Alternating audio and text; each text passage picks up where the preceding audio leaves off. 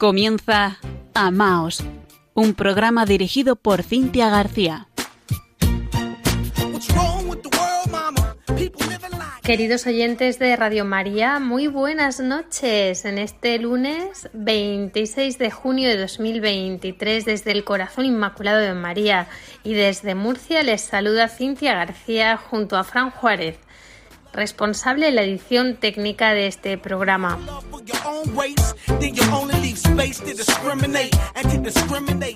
Recuerden ustedes que tenemos el correo electrónico a su disposición, amaos@radiomaria.es, que estamos en las redes sociales, en Facebook con arroba y en Twitter con arroba maosrm y que pueden ustedes escuchar todos los programas ya emitidos en la página web de Radio María España, www.radiomaria.es, en el apartado Programas y Podcast.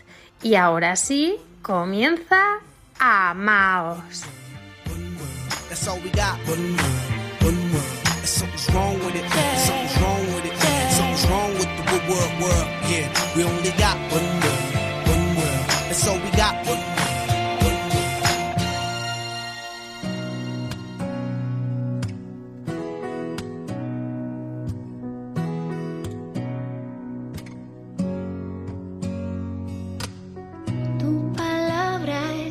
Como dulce melodía que da vida y renueva mi interior.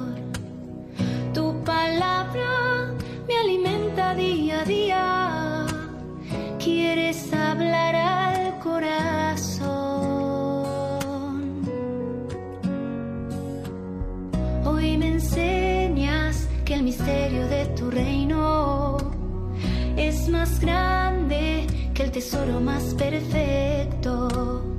Y no se trata de todo lo que tengo, sino en llevar mi corazón al cielo. Una vez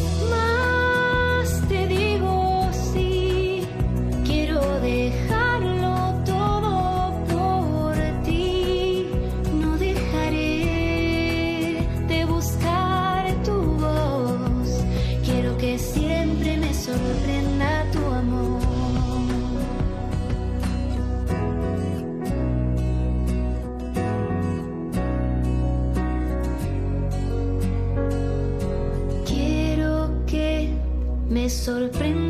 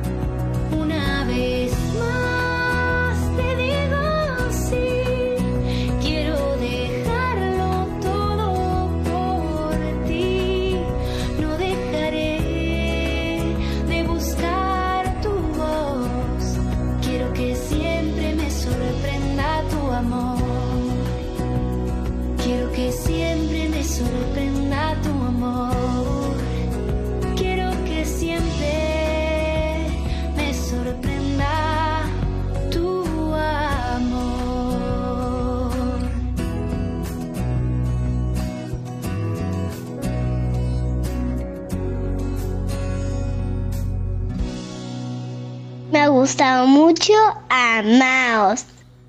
Queremos que siempre nos sorprenda tu amor, Señor, y por eso esta noche estamos en Amaos, en Radio María España, con el corazón abierto, siempre a la escucha, El programa de esta noche lo hemos titulado Educar el corazón porque nos es necesario.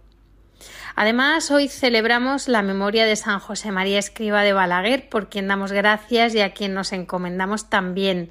Precisamente, preparando este programa, hemos encontrado gran cantidad de información interesante en la web oficial del Opus Dei, incluso descargas de libros electrónicos gratuitos. Para informarles, uno de ellos recoge textos sobre la educación en familia y lo vamos a citar un poquito a continuación porque nos interesa para el tema que nos ocupa. A modo de preámbulo, nos ayuda a reflexionar primero sobre la educación. Hemos dicho educar el corazón. La educación es algo que no podemos confundir simplemente con la instrucción, es decir, ese conjunto de normas, de reglas o advertencias que hacemos con un fin determinado, por muy valiosa o productiva o eficaz que sea. Tampoco podemos confundir la educación con la mera enseñanza, entendida esta como la transferencia de conocimientos. No. Educar es otra cosa. Educar consiste sobre todo en la transmisión de un estilo de vida. Es dar lo que uno es. Y esto es mucho más que enseñar o instruir, aunque sin dejar de intentar ambas cosas. Por eso es importante pensar en la educación. ¿En qué tipo de educación tenemos en nuestros días y por qué es así? Porque si somos capaces de pensar en la educación es precisamente porque somos capaces de pensar en nuestro crecimiento, en nuestro deseo de mejora, de buscar el bien, de buscar la verdadera realización de la persona. Y nos damos cuenta así de que la persona es un sujeto en crecimiento. Como nuestro Señor Jesús, que sabemos que iba creciendo en estatura, en gracia y en sabiduría. Por eso la educación es ayudar a crecer. La educación es un derecho y es un deber de los padres, la continuación del amor que han traído a la vida a un hijo. O al menos así debería ser. Además, los padres cristianos ven en cada hijo una muestra de la confianza de Dios, y educarlos bien es, como decía San José María, el mejor negocio un negocio que comienza la concepción y que da sus primeros pasos en la educación de los sentimientos y de la afectividad. Si los padres se aman y ven en el hijo la culminación de su entrega, lo educarán en el amor y para amar. Y este es el tema de esta noche, educar el corazón. El corazón, como bien define San Juan Pablo II, es un símbolo, Sí, pero nos habla de todo el hombre interior, habla de la interioridad espiritual del hombre. Y así, entre otros, corresponde a los padres, en primer lugar, educar la afectividad de los hijos, normalizar sus afectos y lograr que sean niños serenos. Los sentimientos se forman de un modo especial durante la niñez.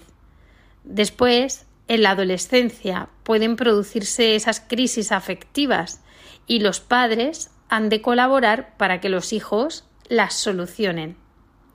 Si de niños han sido criados apacibles, estables, superarán con más facilidad esos momentos difíciles.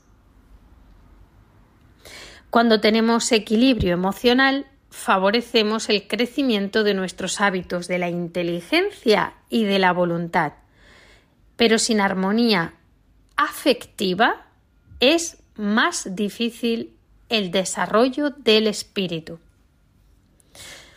Lógicamente, una condición imprescindible para edificar una buena base sentimental afectiva es que los mismos padres la tengan, que traten de perfeccionar su propia estabilidad emocional.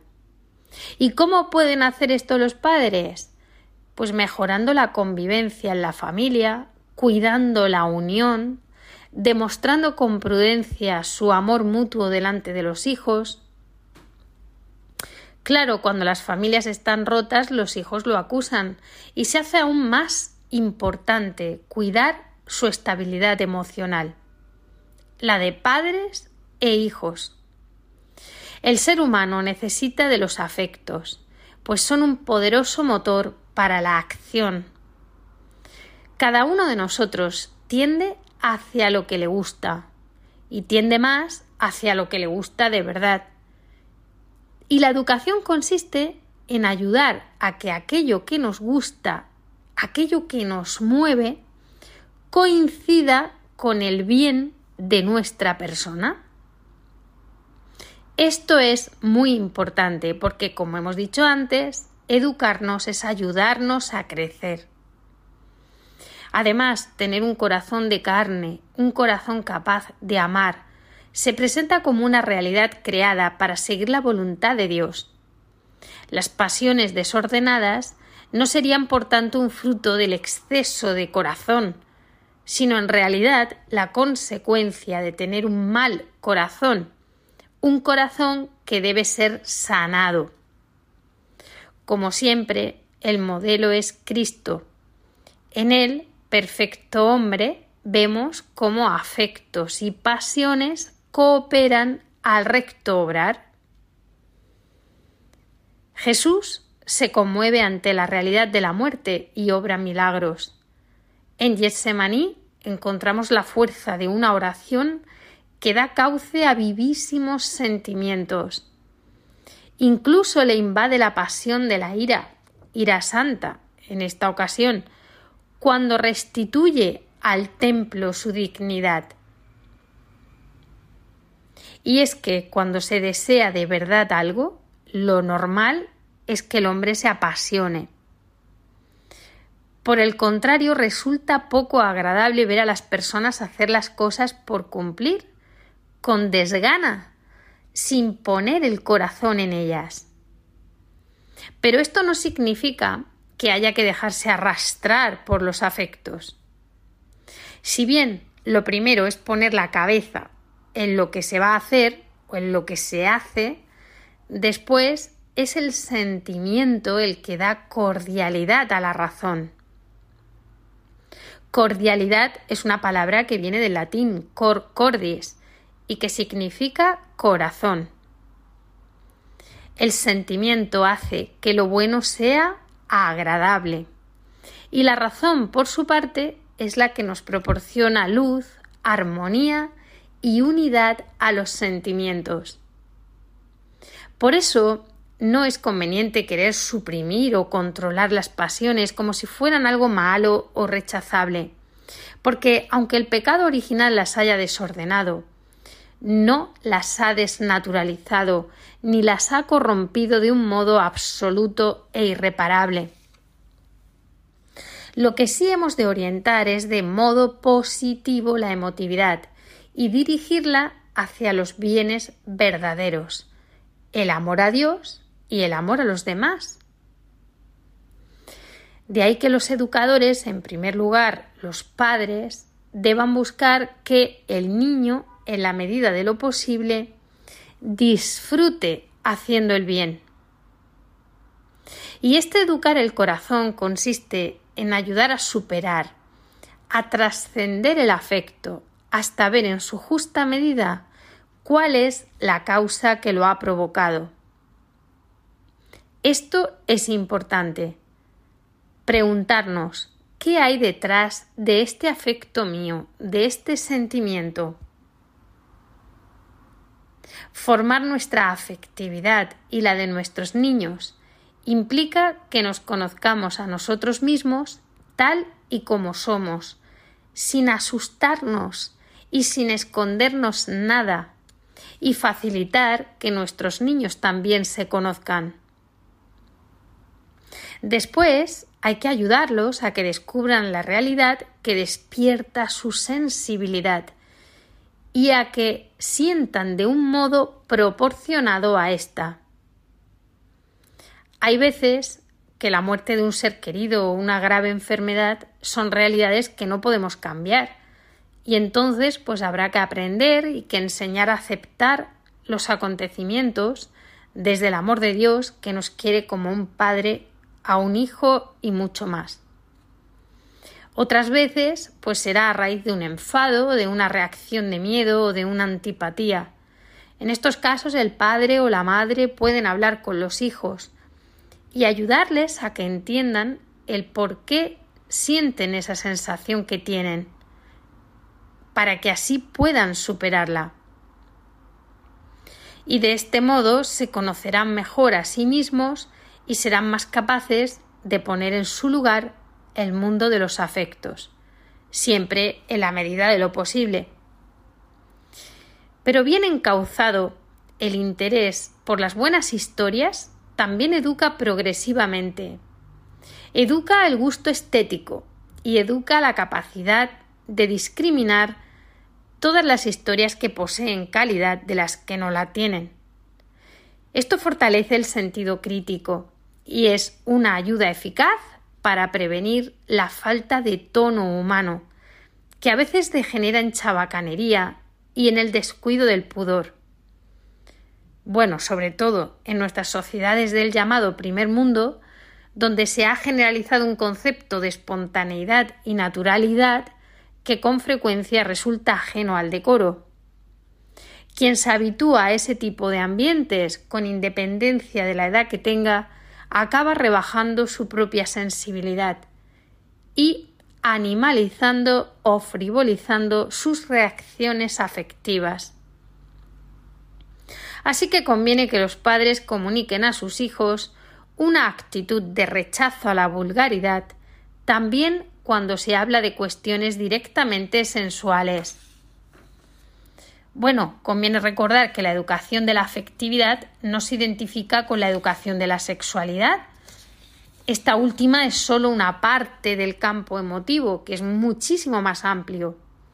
Aunque ciertamente cuando se ha logrado crear un ambiente de confianza dentro de la familia, pues es más fácil que los padres hablen con los hijos sobre la grandeza y el sentido del amor humano y que les den poco a poco desde pequeñitos los recursos a través de esta educación de los sentimientos y de las virtudes para que orienten adecuadamente esta faceta de la vida.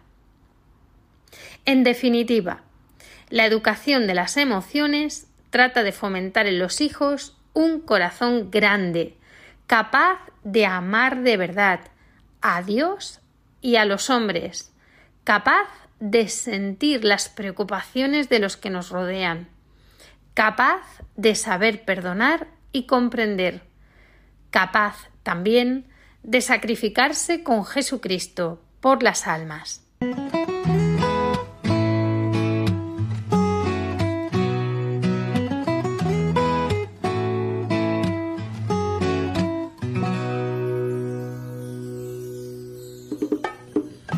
Conoces todos mis miedos, lo que me ata por dentro, lo que me quita la risa, lo que me intranquiliza y me hace dudar. Pero es que tú te apareces y todo se desvanece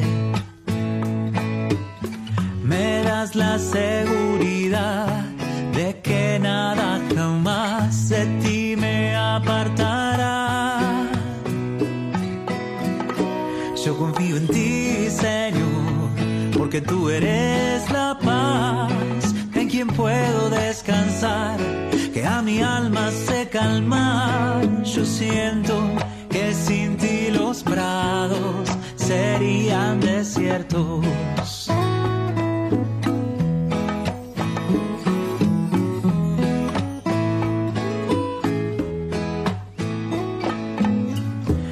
Muchas preocupaciones. Son tantas persecuciones, amargas desilusiones que de pronto hacen tropezar y dejas a otros por mí.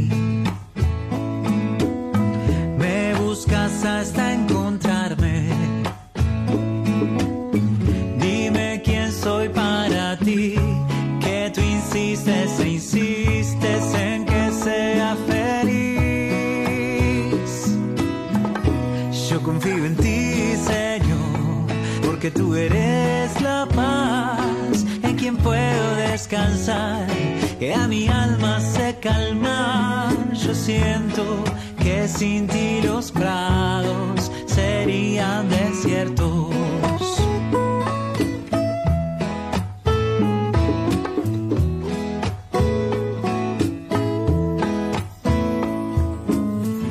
Apenas oigo tu voz, desaparece el dolor el frío interno se pasa, tu calor me abraza, puedo en ti reposar. Yo confío en ti, Señor, porque tú eres la paz en quien puedo descansar, que a mi alma se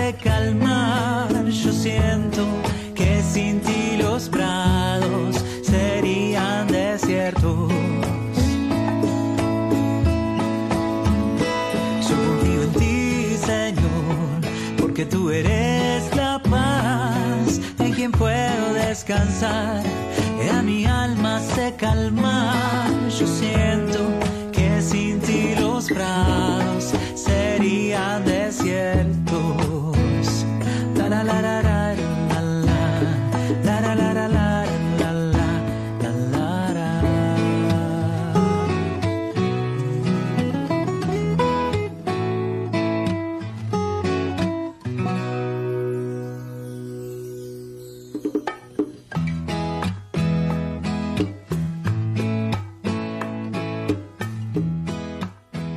Están escuchando Amaos en Radio María.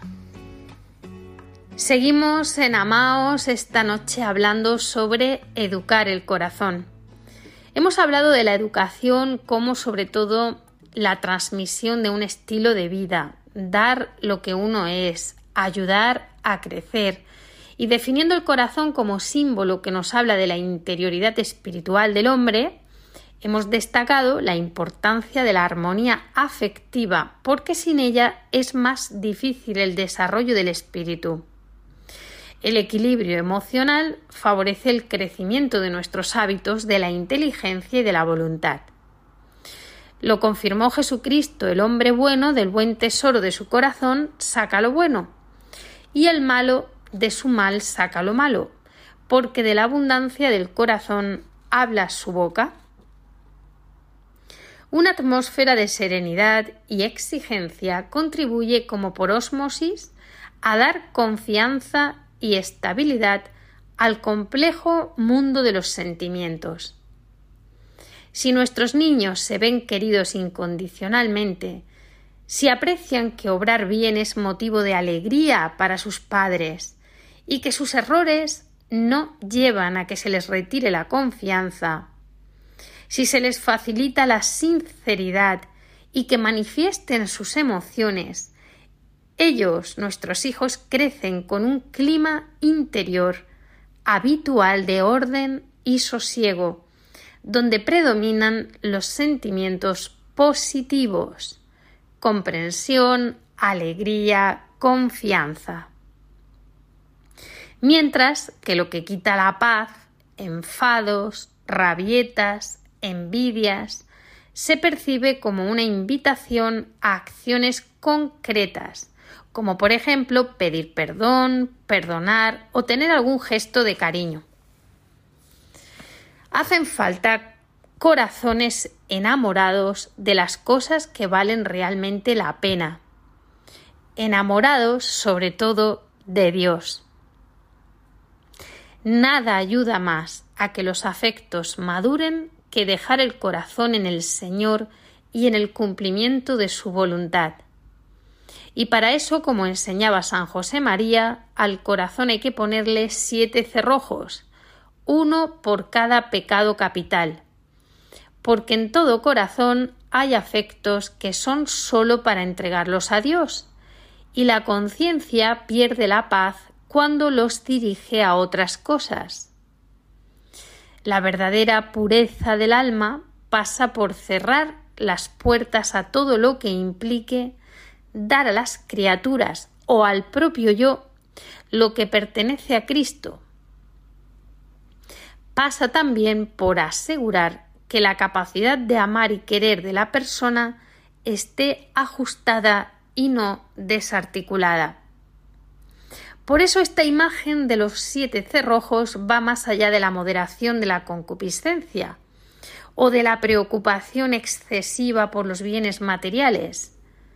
En realidad nos recuerda que es preciso luchar, luchar contra la vanidad, controlar la imaginación, purificar la memoria, moderar el apetito en las comidas, fomentar el trato amable con quienes nos irritan. Menudo trabajo tenemos todos que hacer aquí. Pero la paradoja está en que cuando se ponen grilletes al corazón, estos, estos cerrojos, estos siete cerrojos, aumenta nuestra libertad de amar con todas sus fuerzas inalteradas. La humanidad santísima del Señor es el crisol en el que mejor se puede afinar el corazón y sus afectos. Enseñar a los hijos desde pequeñitos a tratar con Jesús y a tratar a su madre con el mismo corazón y manifestaciones de cariño con que quieren a sus padres en la tierra, favorece la medida de su edad a que descubran la verdadera grandeza de sus afectos y que el Señor se introduzca en sus almas. Un corazón que guarda su integridad para Dios se posee entero y es capaz de donarse totalmente. Desde esta perspectiva, el corazón se convierte en un símbolo de profunda riqueza antropológica. El corazón es el centro de la persona, el lugar en el que las potencias más íntimas y elevadas del hombre convergen y donde la persona toma las energías para actuar. El corazón es un motor que debe ser educado, cuidado, moderado, afinado, para que encauce toda su potencia en la dirección justa. Y para educar así para poder amar y enseñar a amar con esa fuerza, es preciso que cada uno de nosotros extirpe de su propia vida todo lo que estorba la vida de Cristo en nosotros. El apego a nuestra comodidad, la tentación del egoísmo, la tendencia al lucimiento propio, Solo reproduciendo en nosotros esa vida de Cristo podremos transmitirla a los demás. Con la correspondencia a la gracia y la lucha personal, el alma se va endiosando y poco a poco el corazón se vuelve magnánimo, capaz de dedicar sus mejores esfuerzos en la consecución de causas nobles y grandes, en la realización de lo que se percibe como la voluntad de Dios. En algunos momentos el hombre viejo tratará de hacerse con sus fueros perdidos, pero la madurez afectiva, una madurez que en parte es independiente de la edad, hace que el hombre mire más allá de sus pasiones para descubrir qué es lo que las ha desencadenado y cómo debe reaccionar ante esa realidad. Y siempre, siempre contará con el refugio que le ofrecen el Señor y su Madre. San José María dirá Acostúmbrate a poner tu pobre corazón en el dulce e inmaculado corazón de María, para que te lo purifique de tanta escoria y te lleve al corazón sacratísimo y misericordioso de Jesús. En 2019 el cardenal Osoro manifestaba en un artículo Tengo el valor de proponeros que la educación del corazón sea objeto de vuestra conversación en familia, entre vuestros amigos, en este tiempo de vacaciones. Bueno, nos vamos a hacer eco de estas palabras también para nosotros este año, para nuestras vacaciones que la educación del corazón sea objeto de nuestra conversación en familia, entre nuestros amigos. Dice él, sé que hay otras conversaciones que quizá parezcan más de actualidad, pero ninguna como esta. La educación refleja las preocupaciones que sostienen y construyen la vida del ser humano de todos los pueblos y culturas. Y esta propuesta sigue estando ahí. Urge educar desde el corazón. ¿Vamos progresando moral y espiritualmente? ¿Prevalece entre nosotros el bien sobre el mal? ¿Crecemos en el amor social, en el respeto a los derechos de los demás? Constatamos que el ser humano es infeliz, no se gusta a sí mismo, no tiene claves de discernimiento en su vida por sí mismo, no toca la raíz de donde fluyen los alimentos necesarios para vivir y dar vida. Por eso, ante este ser humano intranquilo en todas las épocas históricas, las palabras de San Agustín siguen teniendo una vigencia singular. Nos hiciste, Señor, para ti, y nuestro corazón está inquieto hasta que descanse en ti. Con estas palabras nos expone dónde está la raíz de la fragmentación espiritual y psicológica que experimenta en estos momentos el ser humano y la urgencia de educar desde el corazón, es decir, de la prioridad de la ética sobre la técnica, la prioridad de la persona sobre las cosas, la prioridad del espíritu sobre la materia. Y el cardenal Osoro nos hacía ya entonces tres invitaciones que vamos a recordar. Primera, descubrir todo el espacio del corazón. El corazón es un espacio que hay que descubrir y que hay que entender. ¿Qué tienes en tu corazón? ¿Qué es lo que mueve tu vida? El corazón es como un inmenso continente que descubrir. Cuando seguimos algunos encuentros de Jesucristo, descubrimos a un maestro que tiene una especie de arte de descubrir o de destapar lo que está cubierto. ¿Qué fuerza tiene el arte de educar desde el corazón? Es la fuerza de mostrar algo que a primera vista no es visible, que está escondido, pero que puede darse a conocer porque está en el ser humano. Recordaba él el diálogo con Nicodemo, entre Jesús y Nicodemo. Nicodemo descubre en Jesús a alguien que le interpela. En verdad, en verdad te digo, el que no nazca de nuevo no puede ver el reino de Dios. La pregunta de Nicodemo ¿cómo puede nacer un hombre siendo viejo? da pie a Jesús para hacerle ver algo nuevo. Este es el juicio, que la luz vino al mundo y los hombres prefirieron la tiniebla a la luz, porque sus obras eran malas. El Señor seduce a Nicodemo, conquista su atención y su corazón. Le hace ver que puede tener en su vida unos tesoros que llenan su corazón. Nosotros ayudamos a descubrir el espacio del corazón o retenemos en la pobreza más grande a quien tenemos a nuestro lado. Una cultura que empobrece es la que no tiene hombres y mujeres que escuchen. Educar el corazón nos vincula, y hace posible que descubramos lo que somos y tenemos.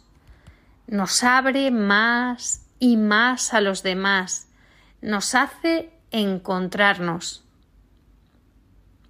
Las palabras de Jesús son clave para entender de alguna manera lo que provoca educar desde el corazón. Darnos cuenta de que hay luz y ser conscientes de que a veces Nadie nos dijo lo que supone vivir desde la luz. Y por eso nuestras obras no alcanzan a ser obras de luz, sino que se quedan en la tiniebla o en la oscuridad. En segundo lugar, la segunda invitación que nos hacía el cardenal Osoro. Hemos dicho que la primera era descubrir todo el espacio del corazón, la segunda es vive con los tesoros que hay en el corazón cuántos tesoros alberga el corazón puestos por Dios cuando nos creó a su imagen y semejanza, pero también cuántas miserias acogidas por nuestras distancias respecto a Él. Hay unas palabras del apóstol San Pablo que llenan nuestra vida. El amor de Dios ha sido derramado en nuestros corazones. Y en este sentido, educar desde el corazón es acompañar y descubrir esos tesoros que Dios puso, que no solamente nos hacen felices a nosotros, sino que hacen felices a los que nos rodean. El corazón es mucho más que un músculo que bombea sangre. Bombea vida, emociones, actitudes, valores.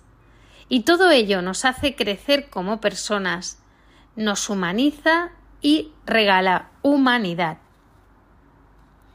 Y en tercer lugar, la tercera invitación que nos hacía el cardenal es ser creadores de una atmósfera que da sentido y significado a la vida. Repito, la primera era descubrir todo el espacio del corazón, segunda, vivir con los tesoros que hay en el corazón y esta tercera, ser creadores de una atmósfera que da sentido y significado a la vida. Dice él, estar desnortados es terrible. Vivir a la deriva es arruinarse como persona. Qué importante es ir aprendiendo de lo que vivimos, comprender el porqué de muchos acontecimientos, saber descifrar situaciones, ayudar a descubrir, a leer e interpretar el significado de todo lo que hacemos es esencial. Cuando en una familia, en una institución educativa, sea la que fuere, los niños y los jóvenes preguntan ¿Por qué tengo que hacer esto? Aquí hay una interpelación. Las atmósferas que creamos tienen que provocar en el corazón de quienes viven en ellas la sabiduría del saber el qué, por qué y para qué. Qué bien suenan aquí esas palabras de Jesús en las que manifiesta la atmósfera que Él ofrece a todos los hombres. El que no entra por la puerta en el aprisco de las ovejas, sino que salta por otra parte, ese es ladrón y bandido. Pero el que entra por la puerta es pastor de las ovejas. Yo soy el buen pastor. El buen pastor da su vida por las ovejas. Conozco a las mías y las mías me conocen. Tengo además otras ovejas que no son de este redil. También a esas las tengo que traer, y escucharán mi voz, y habrá un solo rebaño y un solo pastor.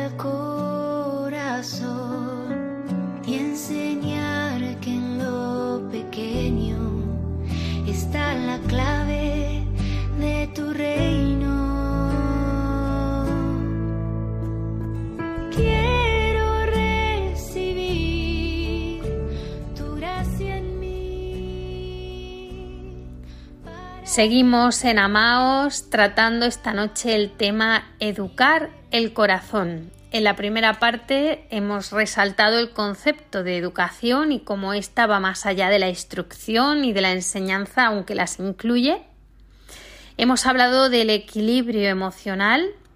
En la segunda parte hemos aclarado una vez más de qué hablamos cuando nos referimos al corazón, uniéndonos a la propuesta del cardenal Carlos Osoro por la urgencia y necesidad que encontramos de educar el corazón. Él nos invitaba a descubrir todo el espacio del corazón, a vivir con los tesoros que hay en el corazón y a ser creadores de una atmósfera que da sentido y significado a la vida. Alfonso Díez escribe muy acertadamente un artículo sobre esto para el Forum Libertas, donde dice de una persona extraordinariamente bondadosa solemos decir que tiene un gran corazón, mejor aún, que tiene un corazón que no le cabe en el pecho. ¡Qué expresión tan hermosa! Un corazón que no le cabe en el pecho. Pues bien, hay un corazón que es el más grande, incomparable. Es tan grande que se ha quedado para siempre fuera del pecho que lo cobijaba. Y es el Sagrado Corazón de Jesús. Por eso, la aspiración de todo educador católico debería ser educar desde el corazón de Jesús, sabiendo que esta misión no puede llevarse a cabo al margen de un desarrollo integral de la persona, y ese desarrollo no puede efectuarse de forma plena si excluye la dimensión espiritual. El cristianismo propone una relación personal de la criatura con su creador. Es más, se basa en una vida filial, una vida de padre a hijos, una relación de corazón a corazón. Dios mismo ha tomado un corazón como el nuestro, y no hay realidad más apasionante que esta, descubrir que Dios tiene corazón el corazón humano de Cristo. Cristo cuando nos habla sabe de lo que habla, porque sabe lo que significa ser hombre. El educador católico debe intentar aprender esta lección de nuestro Maestro. Lo más nuclear de toda auténtica educación se da siempre en el terreno personal, bajando del estrado, yendo al encuentro de la persona. Y es que el crecimiento de la persona se da siempre en la distancia corta, porque desde lejos es imposible educar. Alfonso Díaz añade Si Dios nos ha creado a su imagen y semejanza será por algo. Creo que deberíamos siempre centrar todo nuestro esfuerzo e ilusión en esa hermosa tarea, mostrar cómo es el corazón de Dios. En realidad, la misión de los padres y educadores cristianos podríamos resumirla en la oportunidad y responsabilidad que tenemos de enseñar a nuestros hijos y alumnos cómo es el corazón de Dios. Educar el corazón. No me dirán que no es una labor privilegiada, y si pensamos además que Dios Padre nos ha revelado los secretos de la intimidad en el corazón de Cristo, la tarea se vuelve completamente apasionante. Pero en esta pedagogía del corazón, no olvidemos que es Jesús vivo quien repara y quien da vida. Por eso necesitamos espacios para que cada persona pueda entrar en relación con Él y así por sí misma tener experiencia de encuentro, descubrir el sentido y la plenitud de la vida. Y como testimonio, que siempre mm, nos gusta traerles alguno, esta noche les hablaré un poco del padre León Deón. No sé si lo conocen ustedes. Él fundó la Congregación de los Sacerdotes del Corazón de Jesús el 28 de junio de 1878. El fin de esta congregación era y es la devoción al corazón de Jesús y también, como no, la difusión de su reino en los corazones y en la sociedad. Fieles a su ejemplo, la familia daoniana continúa hoy luchando por una educación en sentido integral, que forme alumnos y profesores inteligentes, honestos y santos. Para el padre Deon, la educación fue siempre un valor y una prioridad. Según él, educar no era solo transmitir conceptos aprendidos y heredados, sino sobre todo formar el carácter de la persona. Él escribió El carácter tiene una importancia capital en la vida de las personas, así como en la vida de las naciones. Es uno de los principales factores del destino de cada uno de ellos. La vida de un individuo, así como la de un pueblo, radica principalmente en lo que constituye sus sentimientos, sus pasiones y su voluntad. Un defecto de carácter puede arruinar toda una vida. El corazón de Jesús y el Inmaculado Corazón de María serán luz y fuerza para la larga vida del Padre Deón. De su familia distinguida y apreciada, el joven Deon recibe las características de nobleza de ánimo y distinción que lo hicieron rico en humanidad y abierto a relaciones de amistad con personalidades civiles y eclesiásticas durante su larga vida. Particularmente él daba gracias a Dios por el regalo de una madre que lo había iniciado en el amor al corazón de Jesús siente la primera llamada al sacerdocio en la Navidad de 1856. Su padre, que tenía proyectos de una brillante posición social, intenta impedírselo enviándolo a estudiar a la Sorbona, en París, en la que a sus 21 años consigue el doctorado en Derecho Civil. El padre, como queriendo quitarle la idea del sacerdocio, le ofrece también un largo viaje por Oriente. Y el joven Deón se alegra de recorrer ante todo Tierra Santa y a su vuelta, sin ceder a las presiones familiares, se para en Roma. Al Papa Beato Pío IX le confía su propia vocación, y el Papa, en quien admira la bondad unida a la santidad, le invita a entrar en el seminario francés de Santa Clara. Y lo hará en octubre de 1865 y dirá entonces Por fin me encuentro en mi verdadero ambiente. Era feliz. Ordenado sacerdote en San Juan de Letrán, encuentra, junto a la alegría de su ordenación sacerdotal, la de la vuelta de su padre a la práctica religiosa. Con cuatro doctorados en Derecho Civil y Canónico, en Teología y Filosofía, y sobre todo con una sólida formación espiritual y eclesial, manifestará todo su fervor y sensibilidad en múltiples iniciativas pastorales y sociales.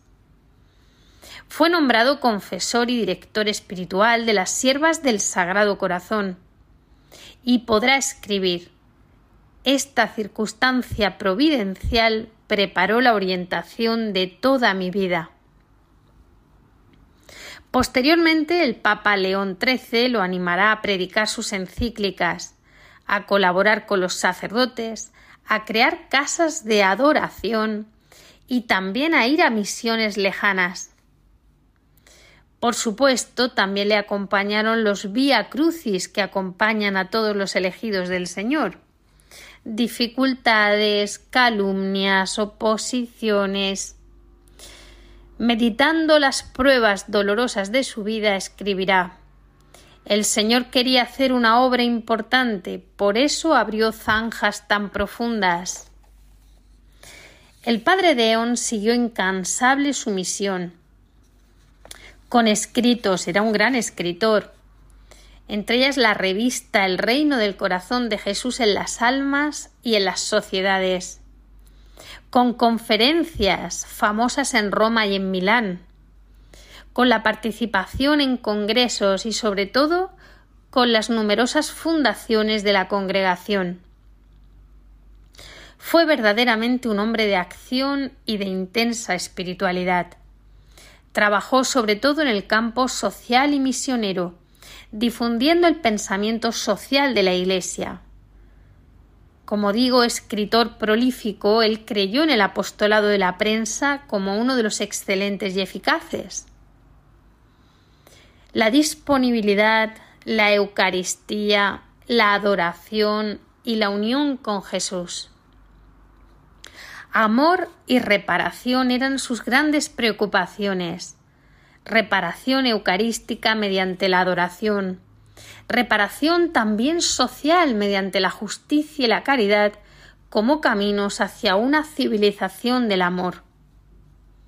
En la contemplación del corazón de Cristo llega aquello que fue considerado como una constante de su personalidad, la bondad luminosa que lo rodeaba de un atractivo y afecto grandes, especialmente entre los jóvenes.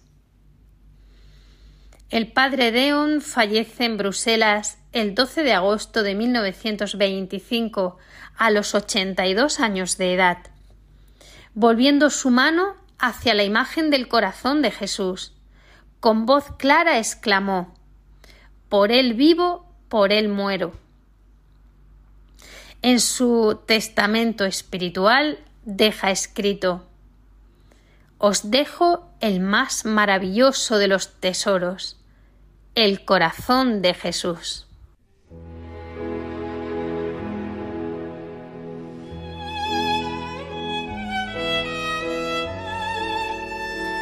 Cerramos el programa como es habitual con una oración. Nos dirigimos al Padre por medio del Sagrado Corazón de su Hijo pidiendo la intercesión del Padre Deón y de San José María Escriba de Balaguer, cuya memoria celebramos hoy.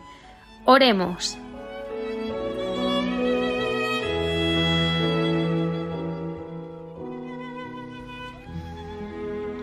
Gracias, Padre, porque por medio del Sagrado Corazón de Jesús, tu misericordia sale al encuentro de nuestra humanidad pecadora, para recuperarla de la perdición que nos aleja de la felicidad para la que hemos sido creados. Padre, sana y educa nuestros corazones para que sean corazones de hijos, corazones que sientan tu amor y corazones que aman.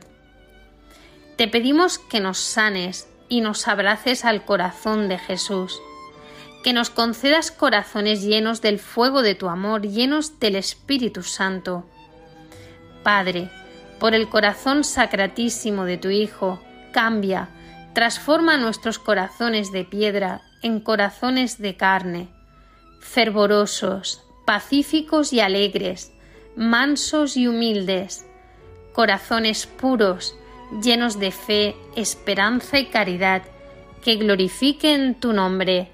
Amén.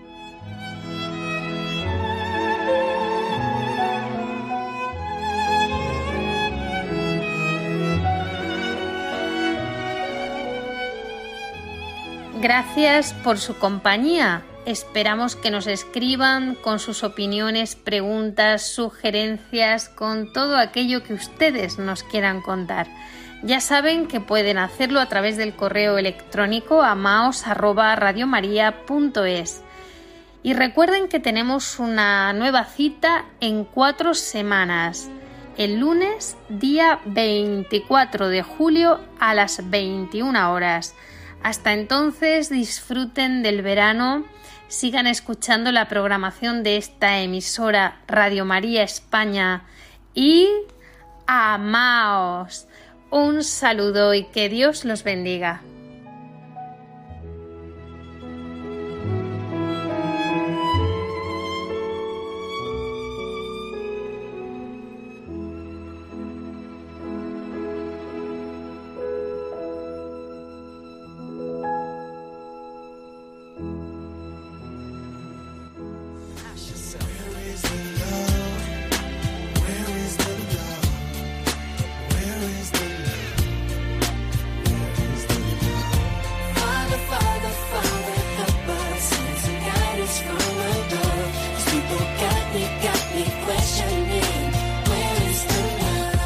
Escuchado Amaos, un programa dirigido por Cintia García.